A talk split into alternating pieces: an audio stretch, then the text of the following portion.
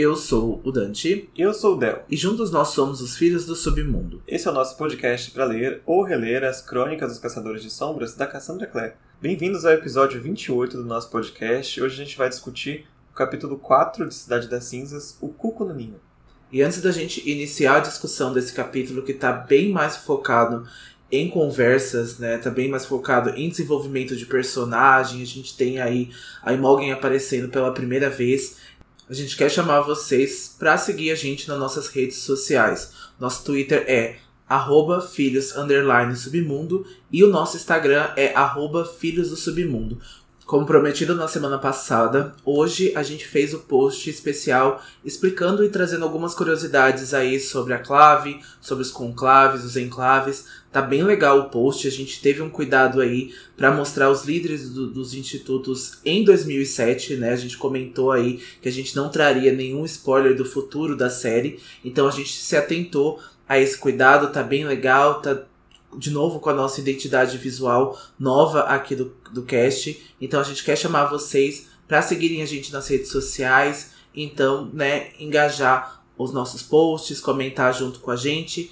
E as suas mensagens vão ser lidas aqui como mensagem de fogo. E é justamente uma mensagem de fogo que a gente tem hoje do Marcos Bernardo porque a gente falou no episódio passado, a gente estava explicando um pouco sobre a espada mortal, né, a espada da alma. E eu dei a entender que a espada mortal não força as pessoas a falar a verdade. Na verdade, eu usei as palavras erradas. É, ela de fato, ela te força, ela faz uma força, né, que te compele a falar a verdade.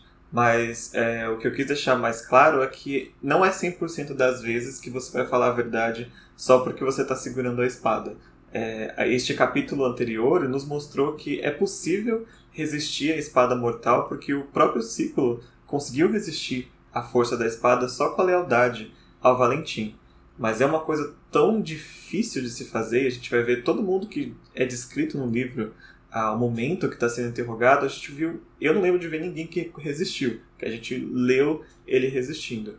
Mas que, como tem essa possibilidade, então não é 100% das vezes. Mas praticamente ela te força, de tão difícil que é. É, justamente. É, né, é essa compulsão né, que faz com que a pessoa diga a verdade que seja muito difícil ela segurar a espada, né? Então a mente dela tá totalmente manipulada para que ela diga a verdade, né, para que ela conte aquilo ali. Então é muito difícil. Então por isso que é um objeto de interrogatório tão viril assim, né? É tão necessário e a inquisidora, né, junto com, juntamente com os irmãos do silêncio, usam isso para interrogar aí os caçadores de sombras e é efetivo aí em quase 100% das vezes. É, apesar que é, é, questionável se é um instrumento de tortura ou não, né? Porque o desconforto da espada é realmente muito grande. E nem todo mundo que está sendo interrogado necessariamente é um criminoso ou alguém que, né, que precise de um interrogatório tão bruto dessa forma. Mas Exatamente, porque assim, no futuro da série a gente vai ver aí que alguns inquisidores acabam abusando da autoridade e acabam perguntando assuntos que não interessam a Clave, né? São assuntos às vezes pessoais e assuntos que os próprios caçadores de sombras querem esconder, assim, porque é algo íntimo. Mas vai depender aí do, do inquisidor se ele quer ou não perguntar algo pessoal, se ele quer ou não tratar de forma hostil e até envergonhar aquele caçador de sombras. É isso mesmo. Então a gente espera que tenha ficado claro. E se vocês tiverem mais dúvidas, é só ir no nosso Instagram ou no nosso Twitter. A gente traz as perguntas aqui para esclarecer tudo que a gente conseguir. Né? Não tenham vergonha de perguntar ou de se acharem alguma coisa estranha que a gente falou, avisar a gente, porque às vezes a gente pode ter falado errado mesmo, como foi o caso da semana passada. Então, obrigado quem está de olho na gente. Com isso dito, vamos para a sinopse do capítulo de hoje. Vamos lá. Clary conhece Maya no apartamento de Luke. No instituto, Jace e Marise recebem a inquisidora Imogen Herondale, que os trata com bastante hostilidade enquanto eles discutem a influência de Valentim sobre o Jace e a Clave. A gente vai começar com o Simon, a Clary e o Luke na cozinha da casa do Luke. E eles pediram pizza para comer porque o Luke está tão concentrado em acompanhar a Jocelyn no hospital que ele tá ele descuidou da casa dele, então ele não repôs comida na geladeira, ele tá tá tudo bagunçada a cozinha, né? A Claire até observa que o Luke normalmente é uma pessoa organizada. e a casa tá bastante suja, bastante bagunçada. Ela se culpa um pouco, porque ela também mora lá agora, né? Ela também não ajudou, mas ela pensa que nos últimos dias ela também não estava com a cabeça para fazer faxina, então acabou não ajudando o Luke também. É exatamente isso que o Del disse, né? O Luke tá bastante concentrado e a própria Clary também tá bastante preocupada com a mãe e ela não sabe como se sentir, né? E essas coisas assim rotineiras acabaram não sendo feitas porque ela tá mais preocupada com a Jocelyn. E aí justamente é isso que o Simon vai perguntar para Clary, como ela está no momento. E a Clary diz que tem a sensação que a mãe está esperando alguma coisa ou alguém para que ela desperte, né? E a gente se pergunta justamente o, o que ou por quê, né? O que, que a Jocelyn tá esperando para que ela acorde, porque ela tá induzida ali não por uma forma talvez de doença, a gente não sabe como ela foi parar nesse coma e o porquê que depois de tanto tempo, né, são acho que são quase dois meses já, que ela ainda não acordou, né? Então ela não despertou ainda nada de consciência e a gente tá a, a Clary tá bastante preocupada e a gente acaba ficando preocupado também aí com que a Jocelyn tá passando aí dentro desse coma. E depois a Clary vai contar, né, que a Marise é uma pessoa bastante assustadora, né, depois desse inquérito aí, né, depois daquela conversa, né, que a Marise teve com o Jace e foi bastante assustador para todos que estavam ali, né, na biblioteca. E ela conta que o Jace decidiu ficar no instituto para encarar a Inquisidora, porque pro Jace, né, ser um caçador de sombras é tudo para ele. Então jamais ele quer perder isso. E aí a campainha do Luke toca e ele sai para atender. Enquanto o Luke sai, o Simon observa como que é estranho pensar no Luke agora como um caçador de sombras, ou Luke lobisomem, não o Luke que ele conheceu a vida inteira dele, né? E ele fala que ele enxerga os caçadores de sombras como um tipo de culto, porque eles se isolam de todo o mundo e eles veem o resto das pessoas, de seres de cima para baixo, né? Tanto os mundanos e os submundanos e não se misturam com eles, não não entram na cultura deles, não sabem que os mundanos estão vendo. Então ele sente que é meio que um culto assim, né? Eles ficam nessa posição de nós somos os melhores, nós somos diferentes, a gente não se mistura. E ele aproveita para contar que ele conheceu um, ou uma outra licântrope, né, que é a Maia, que ele conheceu lá no Hunter's Moon, no episódio passado. Então o Simon está começando a enxergar os submundanos de uma forma diferente já, né? Ele já tá, teve muito contato, até contato desagradáveis com o submundo. Mesmo assim, ele já observa do ponto de vista quase de um submundano, né? Como eles enxergam a clave. É, é bem legal porque eu acho que a visão que o Simon tem é bastante justa, né? Alguns caçadores de sombras tratam realmente como se fosse um culto, né? Há algumas regras ali, há né, disciplinas e doutrinas que lembram bastante. Eles estão seguindo a ordem de um anjo. Eles estão seguindo a, a, a ordem de que alguém maior, uma hierarquia, disse para eles seguirem assim. Então eu acho que alguns caçadores de sombras têm esse olhar né, mais snob mesmo para os submundanos e para até os, os mundanos, né? Então eu acho que o Simon começa a ver essa visão mais esclarecida para ele, né? Ele conheceu a Maia, ele viu que a Maia não foi nada hostil com ele, a Maia conversou com ele, tratou ele normalmente. Então ele vê que há uma grande diferença nisso e ele tá dizendo isso. Eu acho que é bem importante e é bem legal pro Simon do futuro, né? Que isso já tá começando a aparecer. E quando o Luke retorna com as pizzas, né? Ele conta como a Maia é uma boa garota, porque a Maia, né, tá cuidando da livraria para que o Luke possa ficar mais com a Jocelyn dentro do hospital. E a Maia nem recebe dinheiro, né? Ela nem é remunerada por isso, ela é remunerada com livros. Eu até entendo isso, porque eu acho que eu também pediria para ser remunerado com livros ali dentro da livraria do Luke. E aí o Luke conta que dinheiro nunca foi importante para ele, porque o bando sempre cuidou dos seus, né? Então, se tem ali uma pessoa que tá necessitando de alguma coisa, né, se precisa de ajuda financeira, o bando, né, dá os seus corres e ajuda ali os licântropes. E isso é bem legal, essa, essa forma, né? Como que funciona é, o bando, né? Pelo menos dos lobisomens. E a Clary pergunta, né, sobre a história de sua mãe vender as ações. Já que eles estão falando de dinheiro, né, a Clary pergunta, fala que a mãe sempre vendia uma ação quando elas estavam ficando sem dinheiro. E o Luke vai contar que como o pai da, da, da Clary, né, o Jonathan Clark, nunca existiu, a mãe vendia as joias que eram do Valentim. Né? O Valentim tinha dado várias joias para Jocelyn enquanto eles estavam casados. E a, quando a Jocelyn precisava de dinheiro, ela acabava vendendo essas joias. Ele vai até dizer que elas acabavam valendo bastante dinheiro, porque eram joias mais preciosas, né?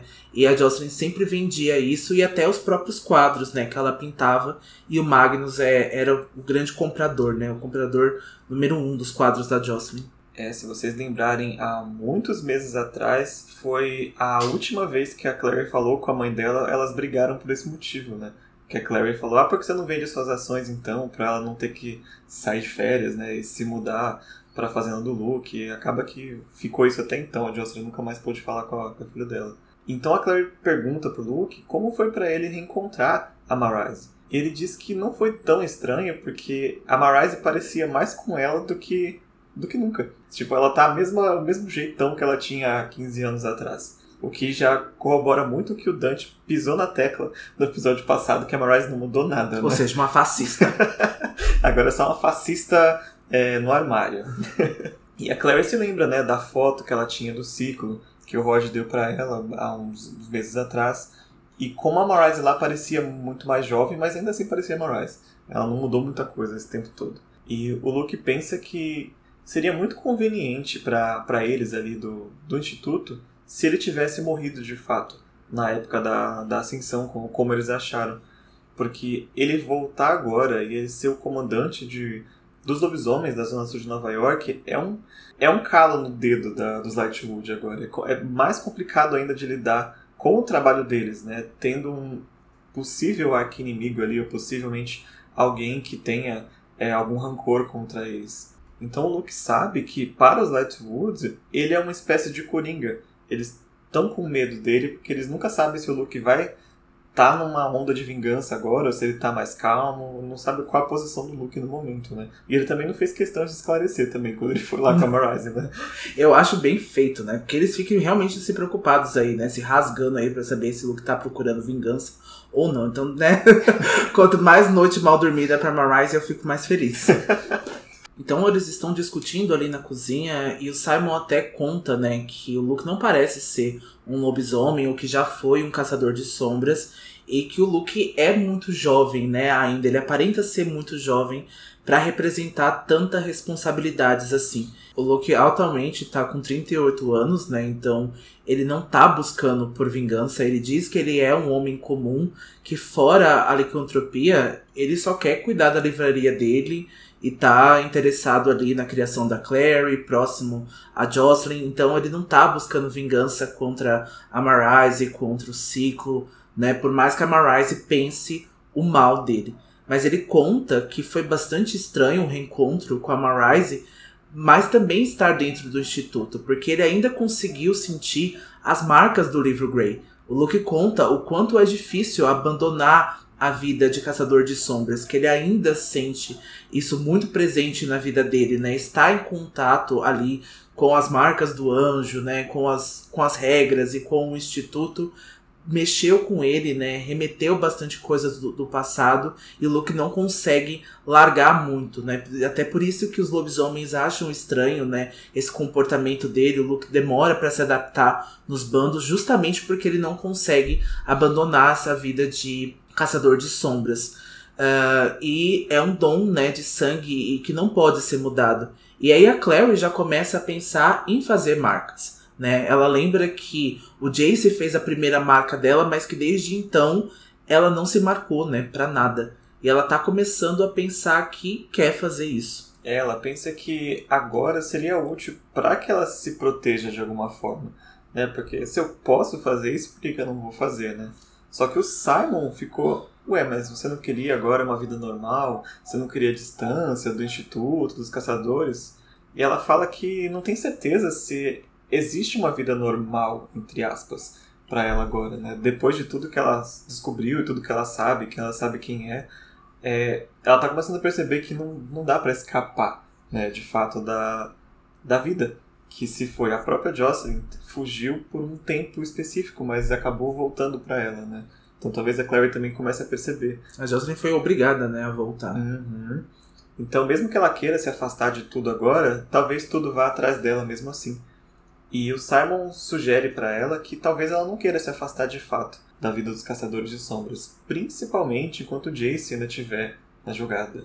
Acho que o Simon tem razão, né? Ele, a forma com que ele diz é difícil, né, para ele dizer porque parece um ciúmes bobo, mas ele tem razão nesse ponto, porque o Jace é um grande fator para Clary querer voltar para o instituto e querer voltar para a vida de caçadora de sombras, até porque, né, primeiro ela era apaixonada por ele e ela estava quase desenvolvendo um relacionamento amoroso com ele, e agora ela descobre que ele é o irmão dela e que ele necessita da atenção e da ajuda dela. Então isso é um fato muito importante. E o Simon tá bastante é, é difícil para ele lidar com isso, né? É difícil ele lidar de perder e saber que a atenção da Clary tá em outra coisa e que isso demanda muito dela, né? Pede muito da vida dela. É, o Simon ainda não consegue é, conectar essas duas coisas, né? Na cabeça dele, agora ele está namorando com a Clary, uma coisa que ele queria há muito tempo. E assim que ele acabou de começar, ele tá perdendo ela de novo para a outra vida dela, né? Então ele tá com esse, esses, esses ciúmes, né? É um pouco possessivo assim, mas esses, esses ciúmes, na verdade né? De estar tá perdendo ela pro próprio irmão. Namorando com a Claire, gente, não entra na minha cabeça. é muito estranho. Acho que até a Claire vai achar isso estranho nesse capítulo, né? Vai. Quando ele fala assim, você é minha namorada, a Claire vai falar que ouviu isso pela primeira vez, né? E até o Luke olha estranho para ela, assim, né? O, né? o que que tá acontecendo? Porque ninguém soube, né? De onde saiu isso, de onde está surgindo isso. É, eles estão namorando, só que a Claire não sabia, né? O Simon não avisou pra ela ainda não. O Luke então diz que antes de poder possuir marcas, a Claire precisará de uma Estela. Então o Luke se afasta ali, né, brevemente ali da cozinha, e ele vai buscar a Estela da Jocelyn ele conta que a Jocelyn pediu no passado para que ele escondesse aquela Estela, para que a Clary nunca encontrasse, porque a gente sabe que a Clary tinha ali o feitiço do Magnus e esse feitiço acabava ficando mais fraco e precisava ser renovado, então era possível que a Clary justamente encontrasse ali aquela Estela e se perguntasse até mesmo, acho que não sei, talvez fazer uma marca assim por, né, por instintos talvez. Então a Jocelyn pediu para que o Luke guardasse essa estela. Essa estela já está em um modelo de 20 anos, né? Mas ainda funciona muito bem. E o Simon, ainda bastante resistente com essa coisa da Clary, ele pede, né? Ele espera que a Clary nunca precise usar esse presente.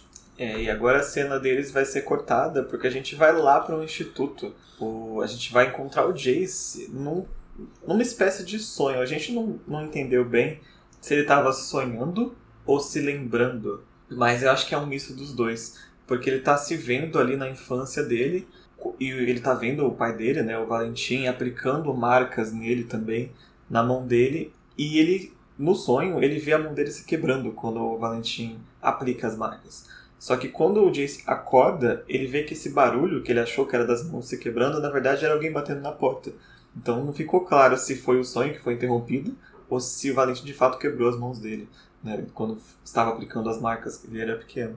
Mas quando o Jace acorda de fato, ele até tá com a mesma roupa que ele tava quando chegou do Hunter's Moon, tá com os mesmos ferimentos ainda, porque ele não aplicou marcas para se curar. E ele atende a porta e ele encontra o Alec. O Alec diz que a mãe dele tá chamando lá na biblioteca, na verdade está convocando o Jace, ele tem que ir agora. E o Jace pergunta, né, onde que ele tava, tal. E o Alec não quer comentar onde que ele estava esta manhã. O Alec está bastante discreto nesse capítulo. Então ele já disfarça para não falar dele próprio, ele pergunta pro Jace o que aconteceu com ele, né? E o Jace explica no negócio do, do Hunter's Moon, né? Ele tá todo machucado ainda da surra de lobo que ele tomou. Enquanto eles seguem para a biblioteca, o Jace vai observar uma marca de mordida no pescoço do Alec. E a gente vai perguntar aonde que o Alec esteve aí no começo dessa manhã, né, nessa tarde, para que ele tenha sido marcado aí, assim, calorosamente no pescoço. O Alec vai tentar disfarçar, ele tá bastante escuso nessa situação.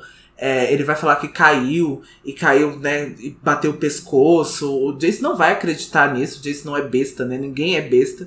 Então, mas o Alec vai tentar disfarçar, ele vai mudar de assunto.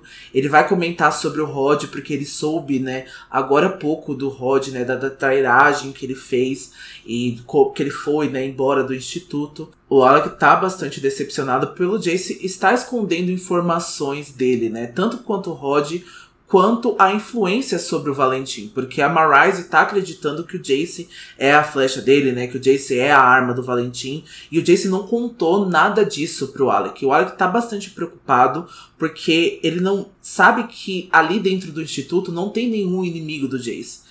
Né? Então não tem por que, que o Jace ser tão recluso com isso, esconder tanto essas coisas e ser tão duro consigo mesmo. Porque pro Alec, o Jace é o irmão dele, né? O Jace é familiar dele.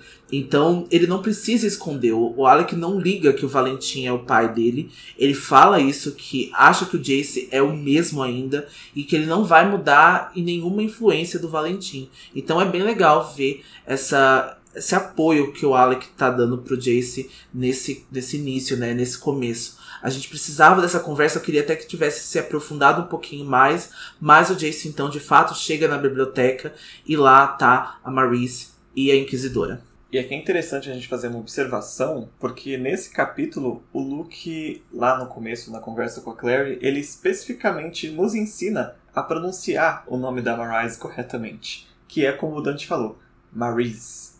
Só que eu gosto de Marise. a gente não vai é, forçar ninguém a falar da forma correta, entre aspas, porque a gente lê e a gente vai lendo e vai se acostumando. Eu me acostumei a chamar a Clary de Claire várias vezes e não tem problema. Eu gosto de Marise, quem quiser chamar de Marise pode chamar de Marise. Quem assistiu a série, acho que ouviu Marise também, né? E tá aí, tá? Os nomes chamem como quiserem. É, então o nome aí, a pronúncia é muito difícil. A gente é brasileiro, né? Infelizmente, então todo dia a gente acorda brasileiro e tem algumas pronúncias que a gente não vai saber mesmo. Até pelo fato da gente saber inglês, de estudar inglês, né, com frequência. Tem algumas pronúncias que não, não cabem dentro da nossa pronúncia, não cabem dentro da nossa linguagem, dentro do nosso fonoaudiólogo, assim. Então é coisa que não encaixa, né? Porque a gente achou que Marise era o mesmo que Rising, né, que é o da Sarah J. Maas, né, de Acotar. Então lá eles chamam de Reasoned ou de Rising, e a gente achou que colocar Marise ia ficar Marise junto e não Marise. Mas então, enfim, aí tá o nome para ser chamado. Ela atendendo, então tá bom. É, quem não gostou fica Marisa mesmo, versão brasileira, e fechou. enfim, o Jace entra na biblioteca e ele lembra que ali era o lugar favorito dele no instituto. Só que dessa vez estava bem desagradável o ambiente. Porque agora as luzes estavam todas apagadas, a lareira estava apagada também.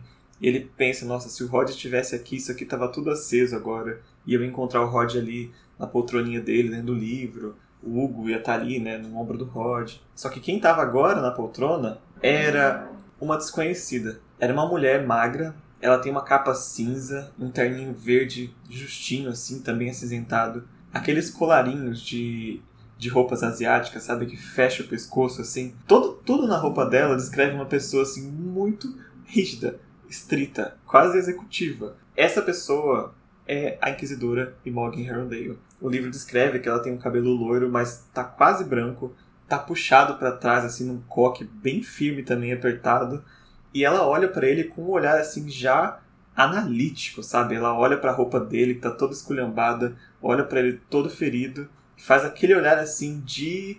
Sabe de diretora de escola? é isso, é Imogen.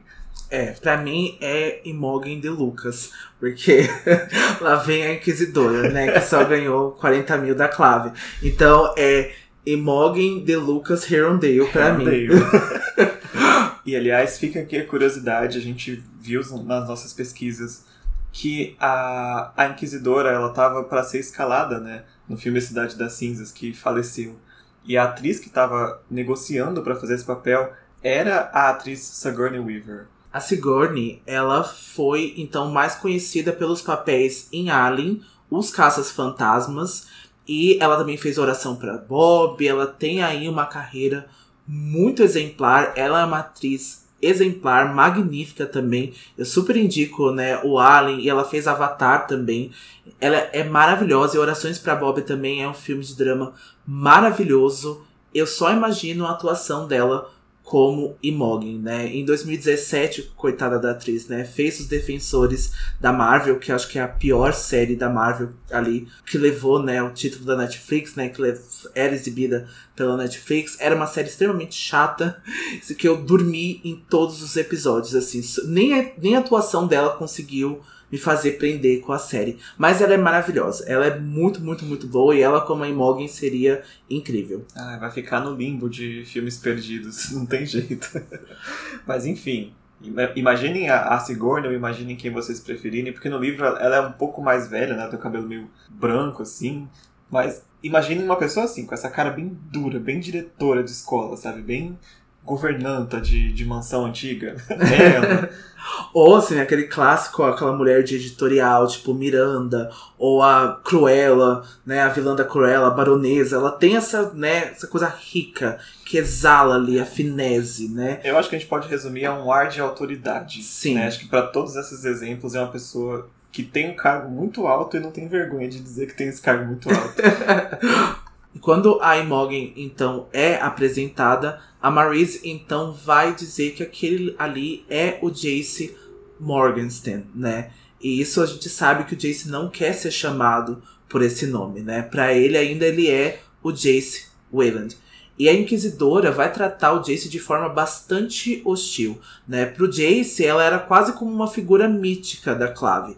Ela funcionava quase como os Irmãos do Silêncio para ele mas ele percebe que a Inquisidora é muito mais direta no ponto. Isso acaba até quebrando a armadura do Jace, porque a, a Inquisidora segura o queixo do Jace e fala assim: Olha aqui para mim, você vai me chamar de Inquisidora.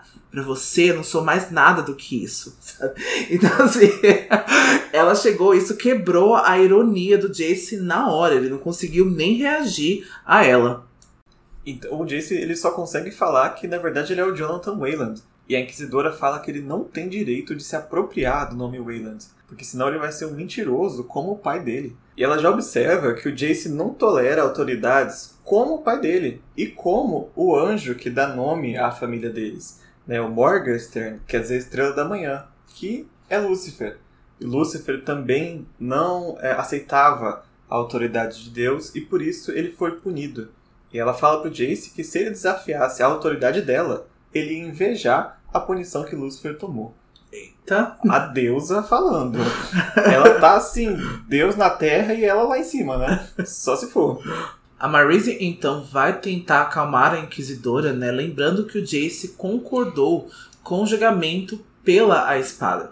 E a gente quer aqui abrir um parênteses para contar um pouquinho da história da Inquisidora. A gente não vai se aprofundar tanto porque a gente não quer estragar a experiência de vocês, pois é spoilers, mas tem um conto que se chama A Última Batalha do Instituto de Nova York. As Crônicas de Bane é o primeiro livro de contos, né, das Crônicas dos Caçadores de Sombras, e esse aqui é um dos últimos contos. E eu e o Del a gente vai então contar um pouquinho do que aconteceu com a família, né, a família original ali da da Imogen Herondale antes dela se casar. Exatamente. Por quê? A Imogen, antes de ser Herondale, era a Imogen Whitelaw. E a família Whitelaw é importante para nós agora porque neste conto que há aqui no Crônicas de Bane, a gente vai ver um período lá em 1989, quando o ciclo provocou um ataque a um bando de lobisomens em Nova York e quem partiu para socorrer esses lobisomens eram os líderes e membros do Instituto de Nova York na época, que era a família Whitelaw.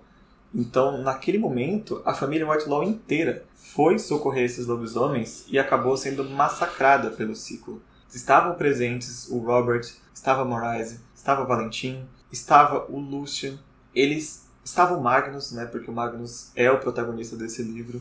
Então a família Whitelaw foi massacrada inteira. E como a Imogen havia se casado e perdido o nome Whitelaw, a partir dali não existia mais Whitelaws então é ironicamente bizarro que os líderes do Instituto de Nova York terem sido massacrados pelo ciclo e poucos anos depois o Robert e a Marise terem sido nomeados como líderes do instituto que só ficou vago porque eles ajudaram a massacrar a família que comandava aquele mesmo instituto. Então, é, quando a gente pensa nessa, nessa questão, o castigo que os Lightwood receberam fica ainda mais, mais triste, né? De, de não ter havido uma punição e a punição que houve foi uma recompensa pelos assassinatos que eles mesmos provocaram. É, a, a situação ainda piora quando a gente sabe que essa família que foi mantida refém pelo ciclo, uma criança lobisomem, né, um menininho pequeno, foi o que conseguiu fugir, foi o que conseguiu pedir ajuda pro Magnus. Né? E o Magnus manda essa criança para até a sua amiga Catarina Loss, que é uma feiticeira, a gente vai falar dela mais para frente, ela não apareceu ainda aqui nos livros, mas a Catarina, ela tem aí um passado, ela tem uma influência muito grande, a Catarina é enfermeira, então ela trabalha com criança, ela já trabalha, já tá acostumada a isso. Ele manda essa criança lobisomem até a Catarina, né, para que a Catarina cuide dele, e ele vai lá junto com os Whitelaws para onde o ciclo está mantendo eles ali em refém. E o ciclo né, acaba aniquilando a família Whitelaw, então me deixa ainda mais triste, me deixa ainda mais com embrulho no estômago, que essa foi a recompensa que a Marise e o Robert tomaram, assim, sabe? A influência que eles ainda têm na clave após ter dizimado uma família, após ter dizimado os lobisomens. Então, assim, me embrulha demais o estômago. Eu tô com muita, muita, muita raiva de estar passando nessa, nessa história, assim, agora com esse contexto. É, então se vocês imaginarem por que não aconteceu nada com eles, isso se passou dois anos antes da ascensão em si. Então o ciclo ainda estava naquele período que as pessoas achavam que era só é, gente que lutava pela pureza e tal. E o Valentim simplesmente convenceu todo mundo ali a a contar para Clave que os Whitelaw foram dizimados pelos lobisomens. Então ficou abafado o caso e ficou por isso mesmo. Né? Na época, a, o Inquisidor não era a Imogen, ela assumiu depois, mas o Inquisidor da época também aparentemente não fez nada. Né? Não, o Inquisidor da época, na verdade, deixou passar muita coisa do ciclo. Né? Não fez nada do seu trabalho, né? E o Bolsonaro não faz nada. Porque ele não agiu, ele não investigou justamente aquilo que o inquisidor é requerido para fazer. Né? Essa é a obrigação dele, esse é o trabalho dele pela clave. Ele precisa investigar. Mas, como a gente está falando de submundanos, né, e o ciclo que estava ali, né, sendo esse grupo de jovens é, é muito bonitos e muito influentes. De famílias importantes. De famílias importantes, justamente. É, eles não, não averiguaram melhor, eles deixaram, então foi, foi culpado também. A clave também foi muito culpada pela ascensão, né, pelo domínio do ciclo, né, essa displicência e esse descuido, descuido, né, com a lei e, e de seguir essas doutrinas que são tão erradas, essas leis que são péssimas e que não são leis, que não deveriam ser leis, fez o ciclo se crescer e essas coisas se tornaram possíveis. É, e agora a gente vai ver o oposto disso aplicado na Imogen, né? Alguém que segue a lei arrisca e até além do que poderia seguir.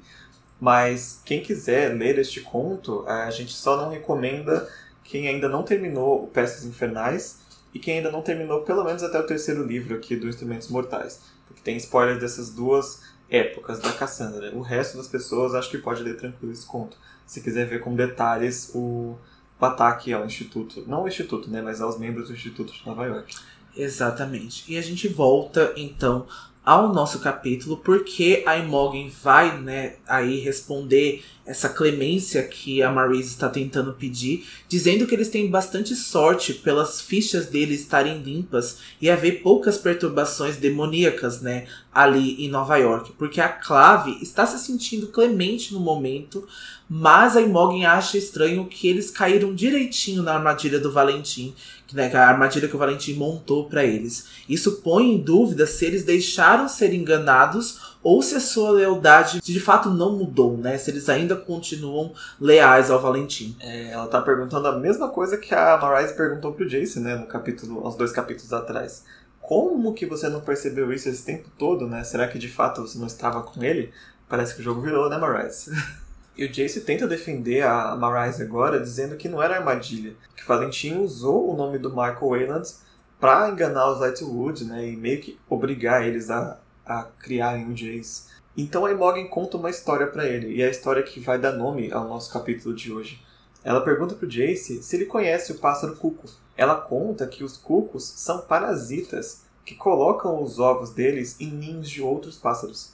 Então, quando aquele cuco nasce, ele empurra os outros pássaros que estavam no ninho antes para fora do ninho e os pais pássaros começam a ter que trabalhar dobrado para sustentar aquele filhote que é enorme e que não era o filho deles. E ela está comparando o Jace a esse cuco. Né? Ele é esse parasita que foi inserido no ninho da Marise, do Robert, e que está começando a tomar espaço ali.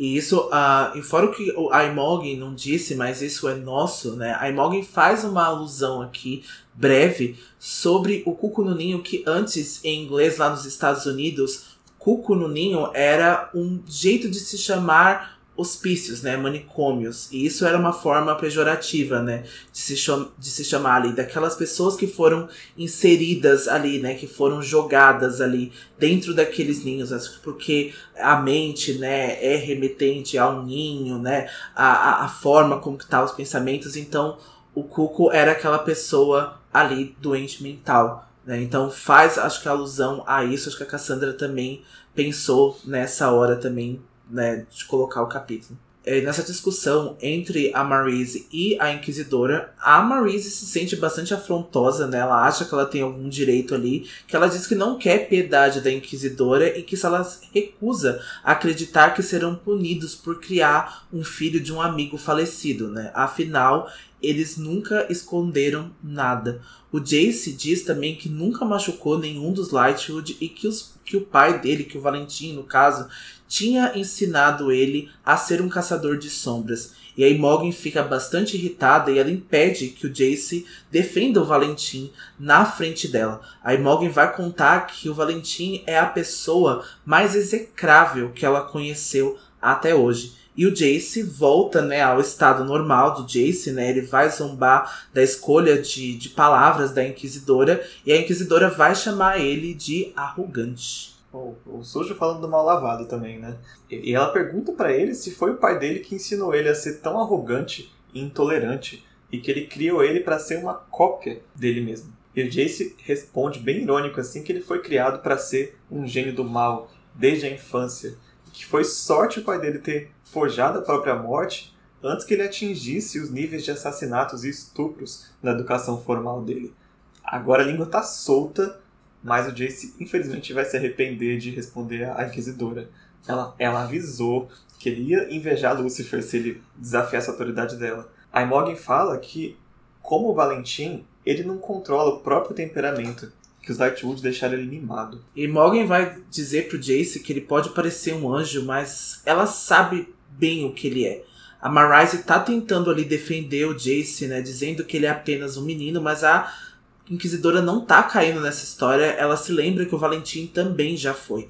E aí, como o Del disse, esse castigo que Lucifer recebeu, a Inquisidora vai colocar pro Jace, porque ela vai falar, enquanto ele tá esperando, né, ser ali interrogado pela espada mortal, ele vai passar uma noite na Cidade do Silêncio. E como a gente explicou também a Cidade do Silêncio há algum tempo, ali nos níveis mais subterrâneos, né, nos níveis mais baixos da Cidade do Silêncio, é onde tem as celas que forma a prisão da Cidade dos Silêncios. E o Jace sabe que isso que ali vão os piores caçadores de sombras, né? Ali os interrogatórios e os piores crimes, né? As pessoas que cometem os piores crimes vão ali para os níveis mais baixos da cidade do silêncio. E aí Morgan até debocha, né, dizendo que a cabecinha loira do Jace assim vai ter um tempo para pensar ali, para ele colocar no lugar e ficar ali na cidade do silêncio, para ele aprender, né, o que que é isso. E agora a cena vai voltar lá pro apartamento do Luke, porque outra pessoa vai tocar a campainha.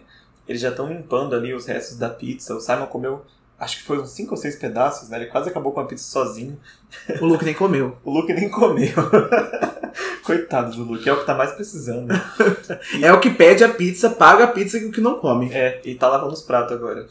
a vida de pai não é fácil, gente. E aí, quem, quem está tocando a campainha?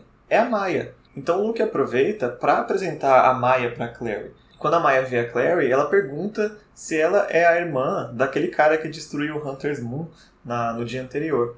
E a Clary já não gostou muito da, da, dessa pergunta, assim, eu nem te conheço, já tá falando da, da, minha família. A Clary ficou um pouco arisca aqui. É breve, mas ela fica um pouco, né?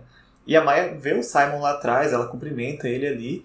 E a Clary fica, mas você até conhece meu, meu, né, meu amigo, meu namorado. A Clary tá tipo, quem é ela? quem é essa daqui? E apesar do clima estranho ali, o Luke diz que queria que eles conhecessem a Maia porque ela vai trabalhar na livraria a partir de agora, né? Ele ainda continua indo no hospital e a Maia precisa então abrir o estabelecimento, né? E que eles não devem estranhar a presença dela, né? Se ela aparecer ali de repente. E ela diz que vai ficar de olho, a Maia diz que vai ficar de olho né, em qualquer atividade demoníaca, o que é recebido por sarcasmo da Clary. Mas a Clary percebe que ela tá indo um pouco além ali, e ela logo se desculpa, porque todos eles estão nervosos. E aí o Simon, né, tentando consertar a situação, ele diz que fica feliz por ter mais alguém cuidando da sua namorada. E é a primeira vez que a Clary escuta, né, o termo namorada, né, do Simon. É, aí fica. É, aí vezes fica meio estranha, né? Então o Simon fica ali conversando com a Maya ali na porta ou na sala, e o Luke leva a Claire pra cozinha e ele se desculpa com ela porque ele não percebeu que ela não estava afim de conhecer ninguém no momento e tal. Na verdade, o Luke ele dificilmente percebe qualquer situação estranha social, né? Ele não percebe a Claire com o Jason, não percebe o Simon com a Claire, ele não percebe nada. O Luke é completamente desligado com essas coisas. Mas aí ele pergunta se ele ouviu direito quando o Simon chamou ela de namorada. E a Claire percebe, né? Eu também nunca tinha ouvido ele me chamar desse jeito. E ela se sente um pouco mal porque ela percebe que ela era filha de alguém que não sabia, irmã de alguém que não sabia, e agora era uma namorada de alguém e também não sabia. Então ela sempre é a última a saber quem ela é para as outras pessoas. E nisso a Maya vai embora, o Simon fecha a porta e ele pergunta pro Luke se ele pode passar a noite ali hoje, porque já tá muito tarde para ele voltar para casa. Né? Bom, o Luke paizão do jeito que é, acaba permitindo isso sem problemas. E ele se retira, né? Porque ele diz que vai dormir porque ele quer estar tá lá no primeiro horário de visitas, né, pra ficar com a Jocelyn. Então o Luke tá indo madrugar lá no hospital e fica, né, até o horário terminar de visitas. E a Clary, né, diz que o Simon não precisa dormir no sofá se ele não quiser, pois, pois há uma cama de casal disponível, né, no qual ela já dorme lá no, no quarto de hóspedes. O Simon fica estranho ali, né, sem jeito, envergonhado, mas eles acabam aceitando. E aí ambos se dirigem para o quarto e a gente encerra o nosso capítulo, né? A gente encerra a discussão do nosso, do nosso capítulo. Bom, esse foi um capítulo, como a gente tinha dito no começo do episódio, foi um capítulo para focar mais nos personagens. A gente tá tendo esses capítulos, né? Mais conversas, a gente tem pouquíssima ação, a gente tem pouquíssimas batalhas e envolvimento ali com os seres do submundo, com os demônios, a gente tá tendo mais desenvolvimento. Isso é o que acontece nos segundos livros né, das trilogias da Cassandra. Né? Ela coloca isso para ser justamente o ponto que a gente para na história e a gente vai desenvolver os personagens. Acredito que está sendo melhor do que eu pensava. Essas discussões estão sendo bastante plausíveis, bastante eloquentes para mim, porque eu tenho visto lados e humanizado melhor esses personagens e essas histórias. Então a gente está conectando tudo de uma forma muito legal. Hoje a gente comentou sobre as crônicas de Bane, então foi bem legal entender a história passada da Inquisidora. É, e também nesse, nessa temporada a gente está vendo bem mais interações nas nossas redes e a gente consegue trazer para cá e fica uma discussão bem mais robusta, né? A gente está vendo o que, que vocês gostam de ouvir, o que não gostam mais. Então, nesses capítulos que são só de conversa, digamos assim, a gente consegue extrair até mais coisa, né, do que os capítulos de ação, porque ação é legal você ver passar, mas conversa é bom a gente sempre ver o que tem por trás e qual foi as motivações. Eu acho muito interessante isso. E de um personagem como a Imogen, né, que acabou de chegar e já vem com uma bagagem gigante para a gente discutir. Mas eu acho que neste livro aqui é, não tem tanta ação, mas ela chega mais cedo né, do que no primeiro livro. Porque acho que nos três ou quatro capítulos a gente já tem a primeira grande cena de ação né, desse livro. É, e o peso dessa cena de ação é bem maior do que a gente estava esperando, assim. Talvez até mais do que do final, né, de Cidade dos Ossos. Então, o peso aqui das cenas de batalha são muito maiores do que do primeiro livro. É, por enquanto o Valentim tá quietinho, A gente não viu muitos membros do submundo, mas a gente já sabe que a gente vai ver muito mais das fadas nesse livro e elas fizeram falta no livro passado. Então tem bastante coisa ainda pra gente saborear nesse segundo livro. Ele não é tão popular, mas ele tem muita coisinha boa ainda, né? Tem sim, tem muita coisa boa ainda. É, eu confundi até a ordem dos livros, né? Eu achei que muitas coisas que acontecia em Cidade das Cinzas de fato acontecia na Cidade de Vidro. Eu acabei excluindo esse livro, né? Durante muito tempo, dizendo que eu não gostava dele, mas de fato tá melhor, assim. Eu acredito que ele não vai ser o meu livro favorito da saga. Eu ainda amo bastante Cidade de Vidro, mas ele tá sa se saindo melhor do que eu pensava. E vocês, o que estão achando? Quem tá relendo agora Cidade das Cinzas, pode contar pra gente lá no nosso Instagram, arroba Filhos do Submundo, e no nosso Twitter, arroba Filhos, underline, Submundo.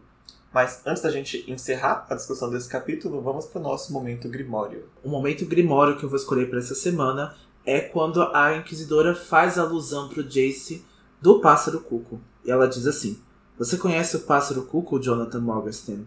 Jace imaginou-se ser a Inquisidora. Não podia ser um emprego agradável.